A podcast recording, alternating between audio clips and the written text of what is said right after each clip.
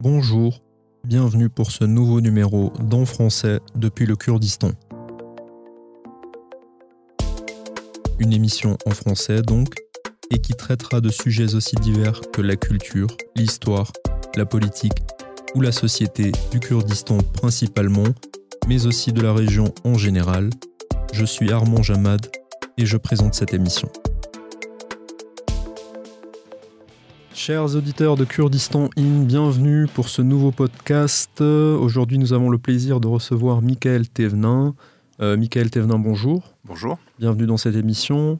Euh, Michael Thévenin, vous êtes euh, anthropologue, vous avez fait votre thèse sur les éleveurs semi-nomades du Kurdistan irakien, euh, plus précisément sur les enjeux fonciers auxquels font face ces éleveurs. Exactement. Euh, on peut dire que nous nous connaissons depuis euh, plusieurs années. On s'est rencontrés à Erbil, euh, je Tout crois que fait, c'était oui. en 2015. 2015 ou 16. C'était en 2016, oui, 2016. Voilà, donc euh, ça- on se connaît depuis relativement longtemps. Donc vous, vous êtes arrivé euh, au Kurdistan irakien en 2013, en réalité, pour commencer vos, vos travaux et vos recherches. Exact. Euh, avant ça, vous aviez déjà été en Kurdistan turc, comme on dit en Turquie, donc euh, le ça, oui, euh, kurde de la Turquie, et en Arménie Aussi. pour travailler sur le, le même sujet. Exact, oui. Euh, et vous êtes euh, de passage à Erbil euh, dans le cadre d'une exposition et d'une conférence organisée par l'IFPO, donc l'Institut français pour le Proche-Orient, qui a ses locaux, ses superbes locaux au sein de la citadelle d'Erbil. Donc, euh, Michael, encore une fois, soyez le bienvenu. Euh, Merci. je vais commencer par une question très simple. Euh, comment en êtes-vous arrivé à vous intéresser au pastoralisme semi-nomade euh, euh, des Kurdes en Irak? Oui, c'est vrai que c'est une, c'est une bonne question. Effectivement, moi, j'ai, mes, mes parents ne sont absolument pas du tout kurdes. Je n'étais pas du tout destiné à, à avoir une histoire avec les Kurdes, puisque maintenant, c'est, c'est vraiment une histoire. Euh, en fait, euh, tout est parti de, mon, de ma passion pour les montagnes. Et euh, en fait, j'ai- pendant une période de ma vie, j'ai été euh, accompagnateur en moyenne montagne. J'ai passé un brevet d'état d'accompagnateur en moyenne montagne. J'ai officié euh, surtout sur les massifs français. Et à l'occasion de ce, de ce diplôme, en fait, on doit présenter un mémoire et qui concerne des sujets liés à la montagne. hein. Et du coup, moi, j'avais choisi de suivre, d'aller à la rencontre des bergers. J'étais fasciné par eux, de, d'aller, d'aller sur les marges, en fait, tout simplement, à la rencontre de ces gens qui vivent sur les marges et qui vivent en interaction avec, euh, à la fois avec, avec les bêtes, mais aussi avec les montagnes, la nature. Et euh, bon, ben voilà, on doit, euh, dans le cadre du brevet d'état, on doit faire euh, 30 pages. Et puis moi, j'en, ai fait 200. Oui. Et, euh, voilà, on doit faire euh, trois mois d'enquête. Moi, ça m'a duré deux ans. Et j'ai eu tellement de plaisir à rencontrer euh, ces gens, à les interviewer et tout ça. En fait, je faisais de l'ethnographie euh, sans le savoir. Et euh, une fois que tout ça a été fait, une fois que j'ai eu mon diplôme, ça m'a tellement plu que j'ai voulu reproduire l'expérience. Je connaissais déjà la Turquie. Euh, par des, grâce à des amis, j'avais déjà voyagé, mais essentiellement dans l'ouest de la Turquie.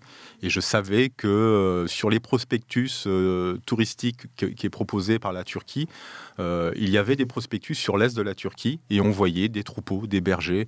Mais en même temps, dès qu'on regardait, qu'on tapait sur Internet, même pas encore à l'époque, il n'y avait pas encore vraiment. Enfin, l'Internet n'était pas tel qu'on le connaît aujourd'hui. C'était donc en 2000, entre 2000 et 2005. Euh, il y avait très peu de choses qui sortaient en fait des- sur les bergers.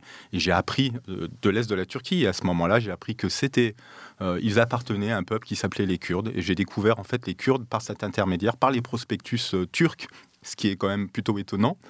Et euh, C'est beau. et- voilà. Et donc en fait un jour j'ai dit bah écoutez euh, en 2005 j'ai décidé de partir là-bas à Diyarbakir et de voir un peu si je pouvais renseigner les pratiques pastorales de ces régions quoi.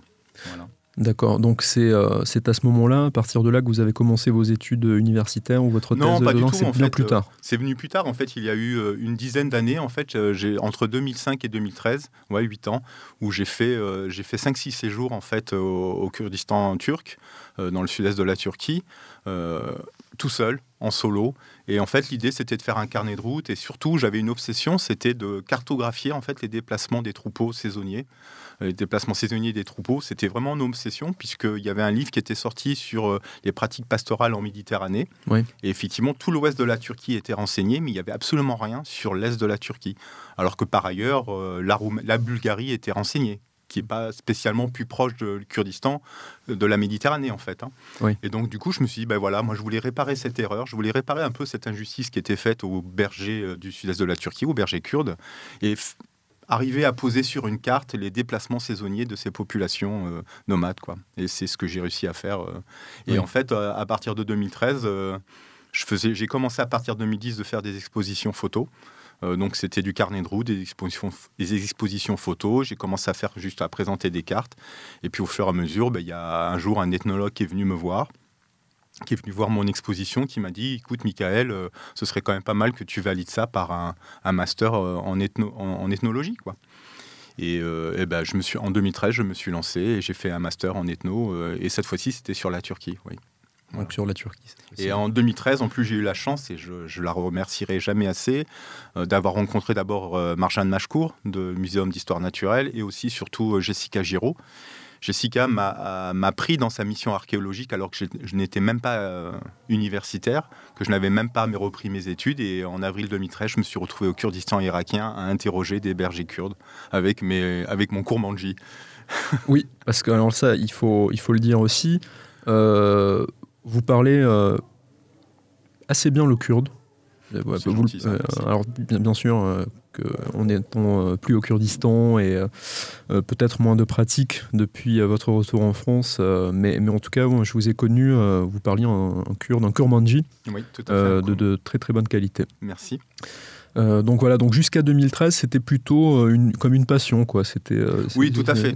C'était une passion. C'était vraiment du carnet de route, une passion.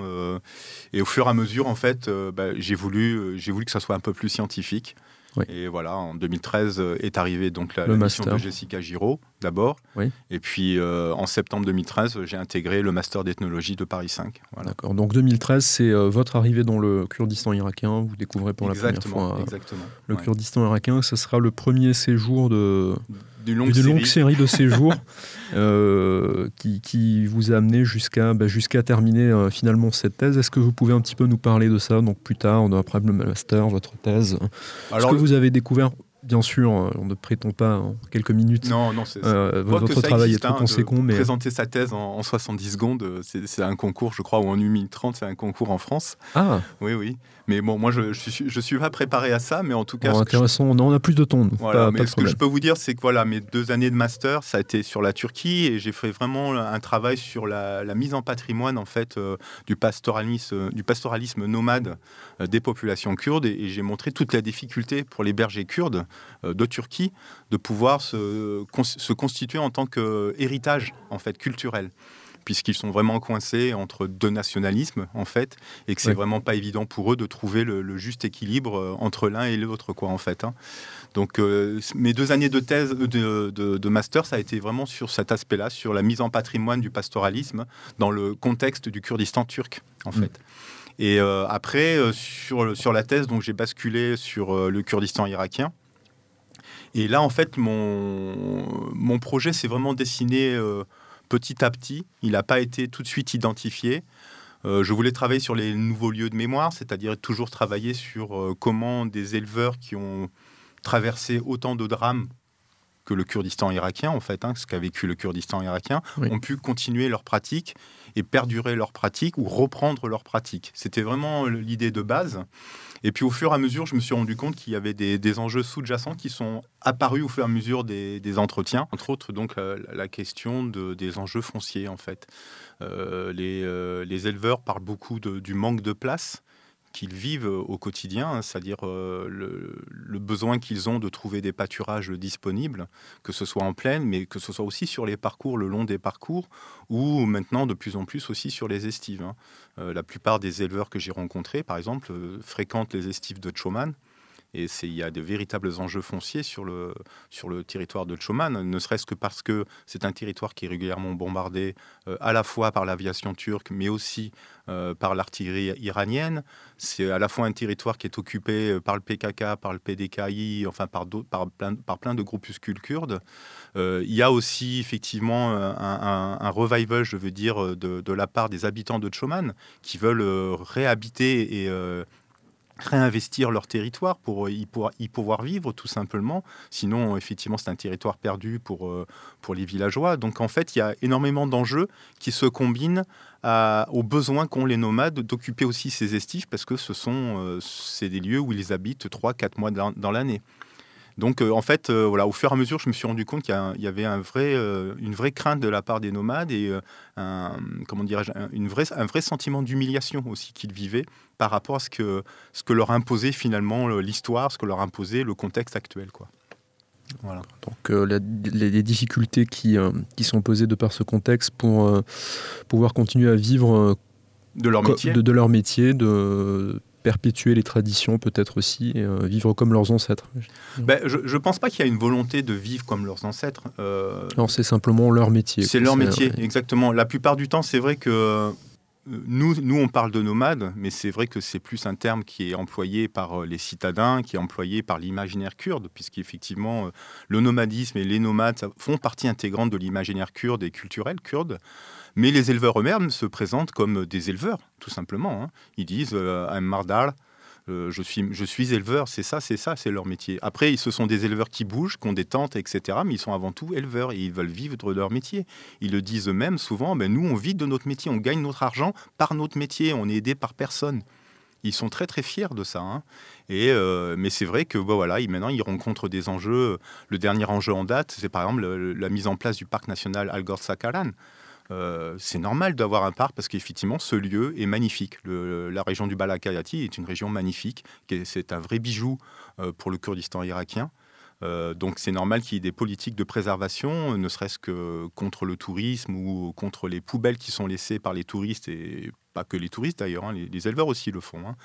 Mais à côté de ça, il faut pouvoir faire, mettre ça en place sans exclure ces nomades qui fréquentent ces alpages depuis, depuis, des centaines et des centaines d'années. peut-être pas les mêmes familles, mais en tout cas, la pratique elle-même fréquente ces alpages depuis, depuis plusieurs centaines d'années. Donc en fait, ils se, ils se sentent chez eux là-haut.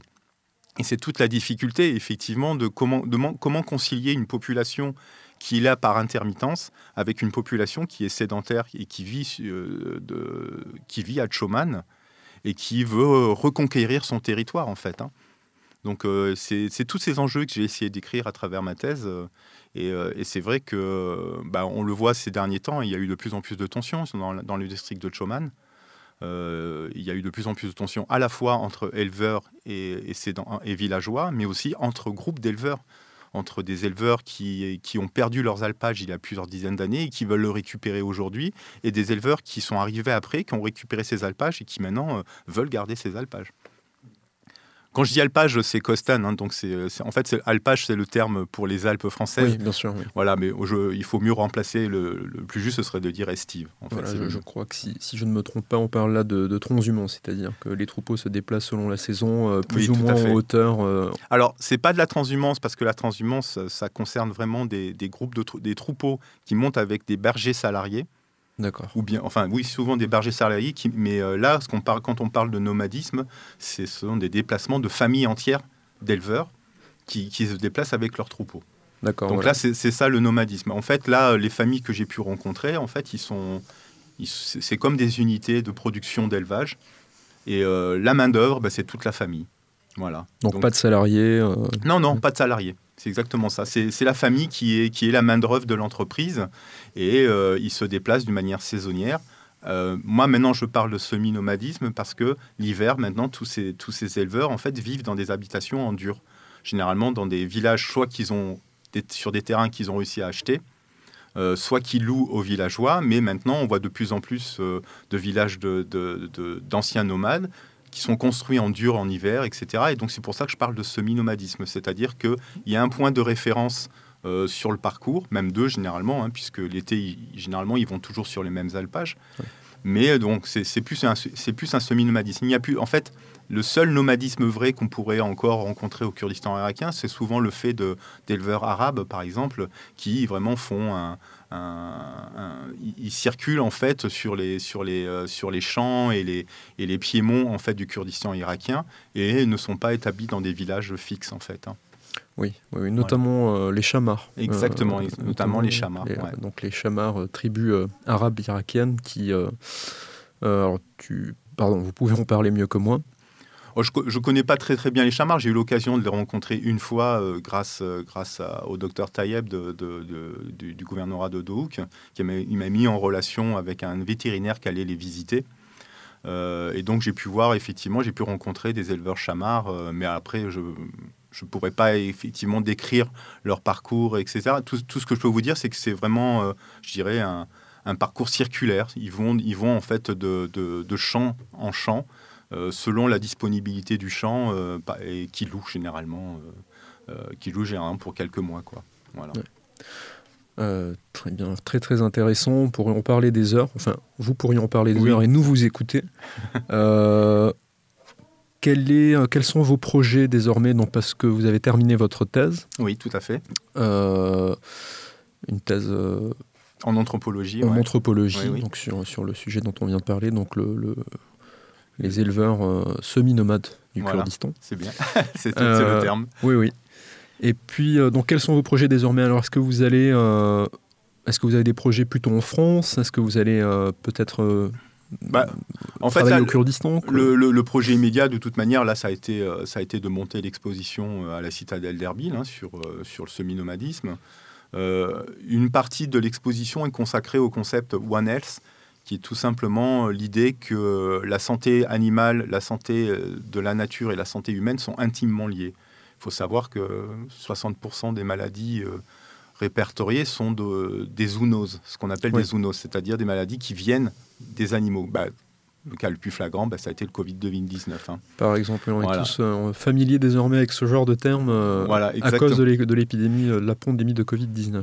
Et je sais que là, à l'heure actuelle, le Kurdistan irakien est aussi frappé en ce moment aussi par, par, des, par des maladies animales, oui, maladies animales qui touche euh, à la fois le gouvernement de Hoc, mais je crois qu'aussi à Souleymanier, il y a eu, une, il y a eu un foyer qui s'est déclaré. Donc en fait, c'est un véritable enjeu euh, sanitaire, euh, d'autant plus qu'avec le changement climatique, bah, ces maladies risquent de, proliférer. Et donc, mon, mon, souhait et en fait mon projet de recherche futur, c'est de travailler sur les connaissances sanitaires, les connaissances euh, des, bergers, des, éleveurs euh, semi-nomades concernant leurs bêtes. À la fois la manière dont ils traitent les maladies invisibles, puisque des fois il y a des maladies qui, dont on ne voit pas les symptômes, et la manière dont ils traitent les maladies visibles. quand je dis ça, c'est en dehors euh, de la science vétérinaire. Vraiment, c'est comment, comment ils font, quelles étaient leurs habitudes. Les éleveurs eux-mêmes. Voilà, exactement, avec leurs propres connaissances, avec leurs propres techniques.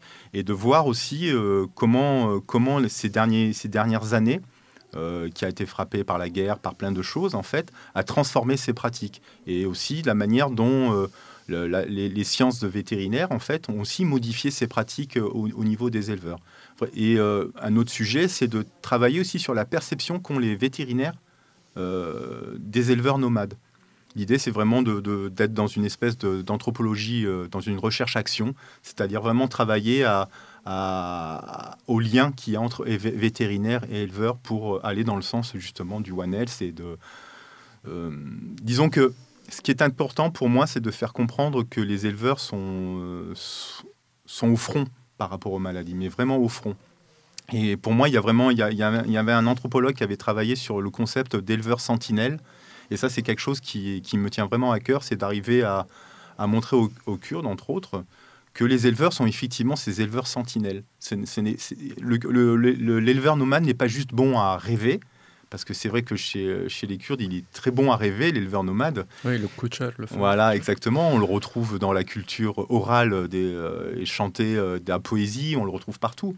Mais effectivement, l'idée, c'est qu'il faut qu'il puisse intégrer aussi la modernité euh, de l'imaginaire kurde. Et, et, justement, je pense que arriver à faire comprendre que les éleveurs sont des sentinelles par rapport aux, zoonoses, etc., c'est un moyen aussi justement de, de faire entrer dans l'imaginaire kurde euh, euh, les, les, pratiques d'élevage comme quelque chose de moderne, comme quelque chose qui, qui, vont compter dans le futur.